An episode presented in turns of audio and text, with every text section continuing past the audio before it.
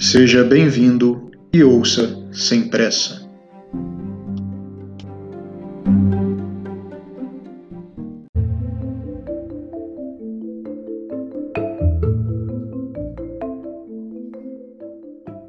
Às vezes me pergunto se a pobreza é uma condição natural ou se naturalizamos a mesma para que possamos dormir em paz e seguir com nossas vidas egoístas.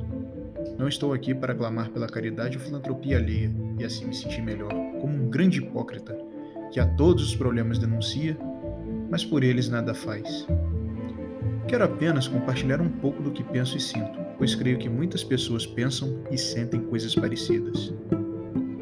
Não é difícil ver pelas ruas de cidades grandes e de médio porte moradores de rua, mendigos, gente dormindo pelos cantos com trapos, jornais ou pior, sem nada para se cobrir. É fácil aceitar que isso é estranho quando sabemos que é fácil fazer algo por essas pessoas, mas isso é um pensamento ingênuo, de pessoas que não tomaram ciência de que as soluções de problemas complexos provavelmente são complexas, e por isso um problema deve ser quebrado em partes menores, e essas sim serão de mais fácil solução.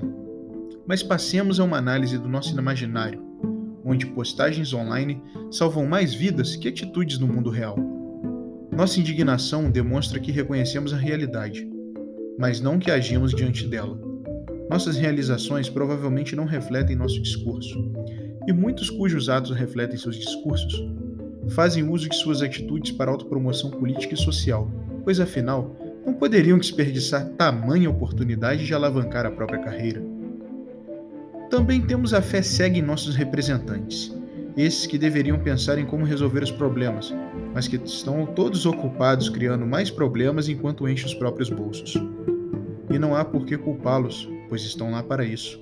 Foram escolhidos para que pudessem garantir o próprio futuro e o que nos cabe é sustentá-los. Essas palavras soam mal, não é?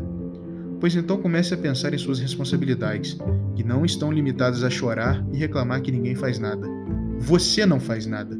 Você delega a responsabilidade dos problemas para os outros, pois pode se sentir melhor não sendo parte disso. Sua autoilusão de que você apenas sofre com as consequências permite que seu sono seja leve e que você possa assistir seu filme enquanto come seu lanche. Esse, comprado via aplicativo de celular, no conforto de seu lar.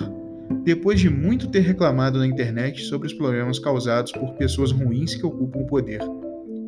Eu sei que ouvir tudo isso é chato, incomoda, não é? O mundo é mais feliz quando temos outras pessoas para culpar e nos isentar de todos os infortúnios da vida e sociedade. Mas se você realmente se importa com saúde, educação, pobreza extrema, desemprego e outros males sociais, comece a fazer algo e pare de ser um mimado online. Não precisa tentar salvar o planeta inteiro. Pode começar com amigos, parentes e pessoas da sua cidade. E por favor, Pare de dar mérito a quem não fez mais do que a própria obrigação e comece a valorizar quem realmente fez algo por todos nós, pois afinal, elogios sinceros a trabalhos bem feitos podem impulsionar o melhor das pessoas.